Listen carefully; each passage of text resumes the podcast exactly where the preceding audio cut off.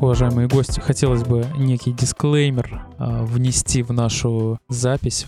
Так сложилось, что мы собрались с Ильей Пермиловским в Великих Луках да, мой соведущий Иван Корнышев, спасибо, что представил меня. Мы собрались в нашей альма-матер, если быть совсем точнее, в моей альма-матер, в нашей прекрасной студии для записи нашего пилотного э, разговорника. Так хочется отойти от слова подкаст почему-то, но... Ох уж эти англицизмы, они слишком глубоко вошли в нашу жизнь. А что, русско-русский разговорник получается у нас Получается так, получается так. Радиопередача, да и то даже получается англицизм. Да, да, радиопередача. Ну ничего, э, мы даже придумали какое-то рабочее название. Называется наш подкаст «Не норм, а отлично». Не будем никому пока что объяснять, что это значит. Возможно, в будущем у нас в гостях окажутся такие люди, которые вспомнят это непосредственно из своих воспоминаний.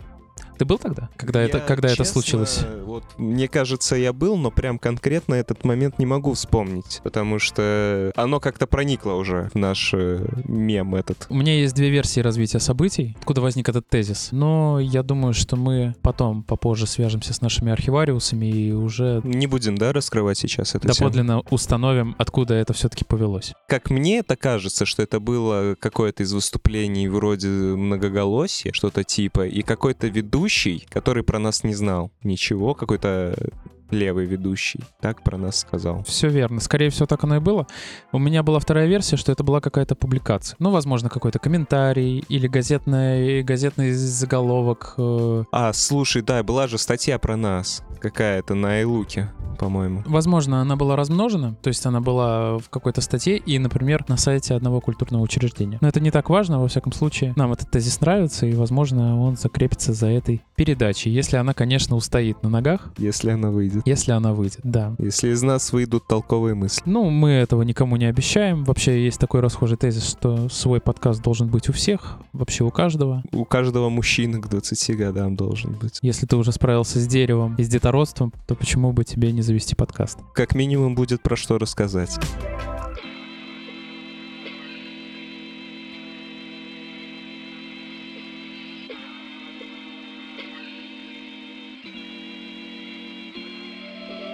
Да, мы немножечко можем сейчас и говориться, зачем мы здесь и почему. А, мы надеемся, что этот пилотный выпуск устоит, и резиденты сегодняшнего пилотного выпуска будут идти по этому подкасту из передачи в передачу. Мы прежде всего хотим разобраться, кто мы. Этот э, подкаст относится к группе компаний Норм вообще в целом, к такому музыкальному явлению, и, возможно, все будет крутиться как раз около темы музыки. Я э, недавно размышлял все-таки над тем, как же норм может расшифровываться. Ведь же у нас была расшифровка, от которой мы отошли какое-то время последнее. Все мне верно. Кажется. Даже не последнее, а достаточно давно Достаточно давно, достаточно почти сразу. Инициатором этого отхода был наш общий знакомый. Не факт, это был я. Ты в том числе? По-моему, я сам первый и единственный отказался, и больше мы об этом мы не говорили ни с кем. Ну, ладно. Но, я... опять же, у нас будет возможность спросить у нашего общего знакомого, так ли это, если мы с тобой говорим об одном общем знакомом. Да, в общем, я пытался раскрыть как-то именно букву, которая вызывала больше всего споров, скажем так, конкретно R. Неопределенности, да, некой. Накидывал, накидывал, и что-то как-то... Хочется что-то... Мне нравилась эта концепция. Некоммерческое объединение объединение музыкантов. Да, как будто бы, когда этот проект только затевался, было очень модно использовать аббревиатуры. Я могу ошибаться, потому что уже прошло время все-таки. Само название, ровно как и аббревиатура, пришли практически во время первого выступления поэтому э, какое-то время мы этим дорожили. Более того, наша с тобой прекрасная общая знакомая Лиза, которая занимается оформлением некоторых наших проектов, обновила нам шапку в группе ВКонтакте. И ранее согласованный и не вышедший в тираж логотип попал именно все-таки с аббревиатурой. Я попрошу заметить. Mm, угу. Это любопытно. Там на фоне, который, да, да на стене. Да, ну угу. и в целом, наверное, плевать.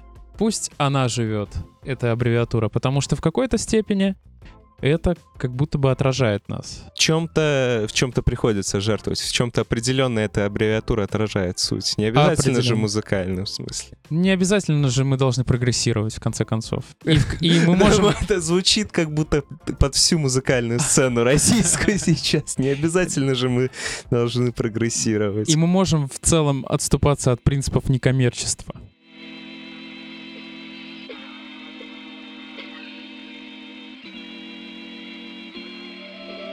Я заметил, что в последний момент, я не знаю, как было в тот период, когда я служил в армии, но с приходом из армии каким-то образом наши выступления стали приносить прибыль. Мгм. То есть мы даже не в ноль иногда играем. Мгм. Вот. И мне это, конечно, заставляет порадоваться. Это произошло за счет чего вообще? Почему так сталось? Слушай, мне кажется, если отвечать на твой вопрос, я понял, как ответить на вопрос, почему и когда отвалилась аббревиатура. Я вспомнил немножко. История в чем? Мы же собирались первый раз в 2016 году, и на протяжении двух лет стабильно собирали тот или иной состав только два раза в год. Зимой и летом.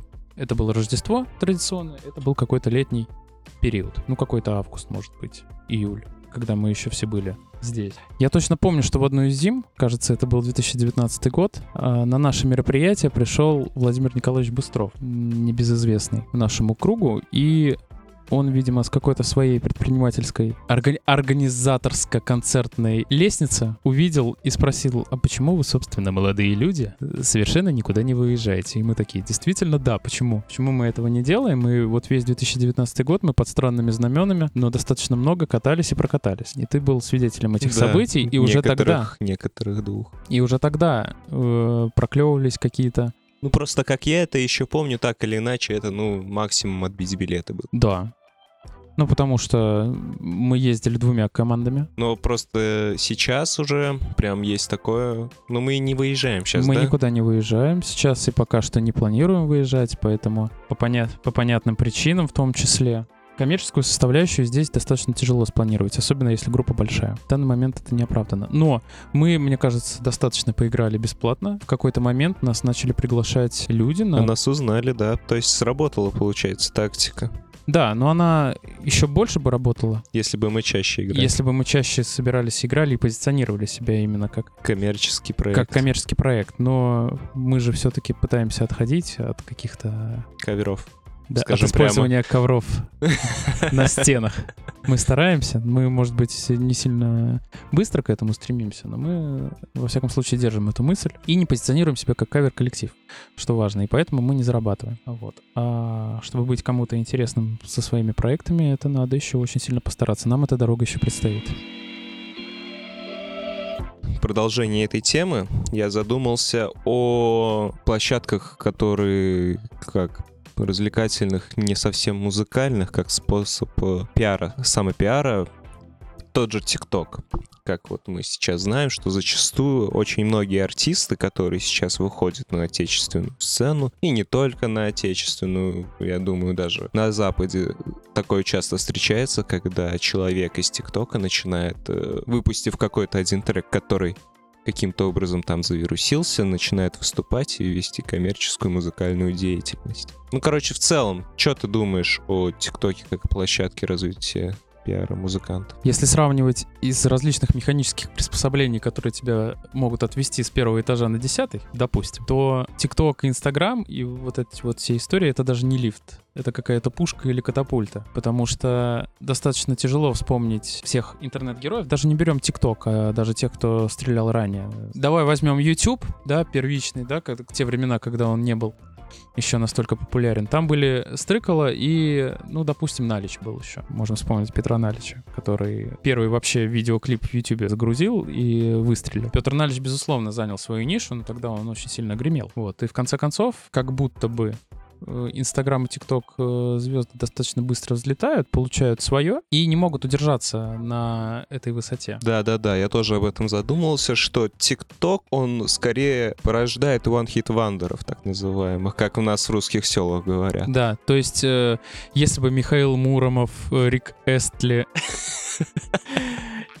и подобные артисты хотели стартовать сегодня, ТикТок был бы супер для них. Но у Рика Эстли две песни, поэтому его надо исключить из этого списка. Юрий Лоза, да, то есть кто поймут изумеры и бумеры, так сказать. Да, Инстаграм, вообще социальные сети, интернет — это какая-то ракета, Ну, ракета Роскосмоса, да, которая Нет, она хорошо летит. А мне кажется, именно для какого-то комфортного пребывания на определенном уровне долгое время, больше подходит метафора восхождения в гору, планомерного такого роста. Меня лично не смущает история с маленькими какими-то клубами, разными площадками маленькими. Ты заговорил про ТикТок, заходя с той стороны, что различные площадки, которые помогают с точки зрения пиара и все прочее.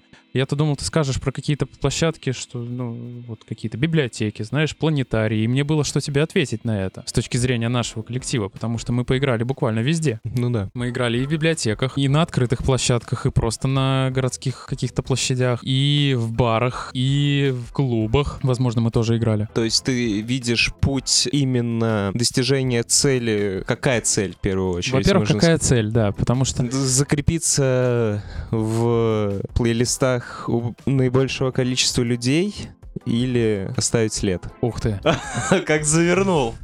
ты. Сам не ожидал. Слушай, это, Слишком философски, это наверное. даже глубоко. Сири подсказывает. Да, это какой-то привет в историю на ночь, знаешь, вот э, если ты смотришь, где у них там есть некая интеграция с одной дамочкой из умной колонки. Не, я бы сказал немного иначе, я бы так глубоко даже не заходил. Я бы поставил этот вопрос более эгоистично для начала. Я бы хотел просто, чтобы членам э, группы и коллектива было комфортно уделять время и заниматься этим. Под этим я подразумеваю музыку, или музицирование, или написательство, или сочинительство, или запись, все что угодно. То есть именно, чтобы нам всем было комфортно. И то, к чему это приведет в дальнейшем, это, конечно, интересный вопрос. Ну, конечно, хочется на себя примерить какую-то модель условно понятную, там, не знаю, Свободного Путь. художника. свободного художника, постоянно там занимающегося музицированием и гастролированием, чтобы ты был интересен людям, чтобы на тебя приходили и все такое, это все понятно. Так вот, вопрос был про то, что путь восхождения в гору через э, играние в небольших площадках, а не мгновенная слава за счет ТикТока. Получается так. Получается так, да. У самурая нет цели. Да, очень хорошая метафора. Вот. Да, мы самураи. Мне нравится представлять себя самураем. Вообще, да. Это, во-первых, честно и достаточно приземленно, мне кажется, Да, для группы. да. Потому Просто что двигаться. просто делать. Делай, что должен, и будь, что будет. Во, вот это наш путь. А на этом пути, ты же понимаешь, э, пусть это даже и гора, но там все равно рядышком едет автобус в эту гору. И он едет там до определенной конечной остановки. И проезжает масса автомобилей, которые можно стопорнуть, подсесть к ним, отвалиться от нашей группы, так сказать. И не обязательно в пропасть. Нет.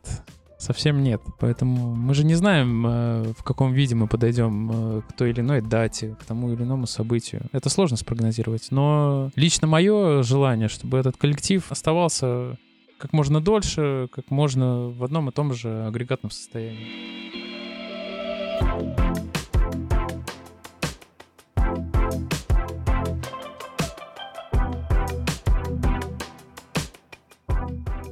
Такой вопрос возник. Тебя можно ли назвать сессионным музыкантом? Ну да. И испытываешь ли ты какую-то творческую несвободу? Есть ли у тебя амбиции какие-то в этом формате? Нет, я достаточно сдержан в этом проекте. Я не испытываю творческой несвободы, потому что если послушать э, песни, особенно последние, я играю уже почти три года, что?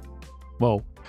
Да, примерно три года, без малого. И если взять выходившие альбомы с того периода, можно заметить, что там все меньше становится живого, так или иначе, звука понятного, там, инструментального именно. А никто не отказывается на концертах от э, живых инструментов и групп. И, э, в принципе, все гитарные партии так или иначе прорабатываются лично мной, и практически в них никто не суется. Может, конечно, ну, безусловно, но как таковой творческой несвободы нет. Но и на мне не лежит никакой ответственности за то, что делает она. Я в данном случае даже не, ско- не столько сессионный музыкант, а получается какой-то концертный. То есть даже круче получается. У тебя нету ответственности, и при этом как бы ты делаешь что желаешь нужным. Ну, в плоскости желательно. Если вот взять эту диаграмму, то вот из всей вот этой вот творческой субстанции, там же она складывается из множества визуальных каких-то образов, записей песен, то концертная часть из этого всего, она крайне мала.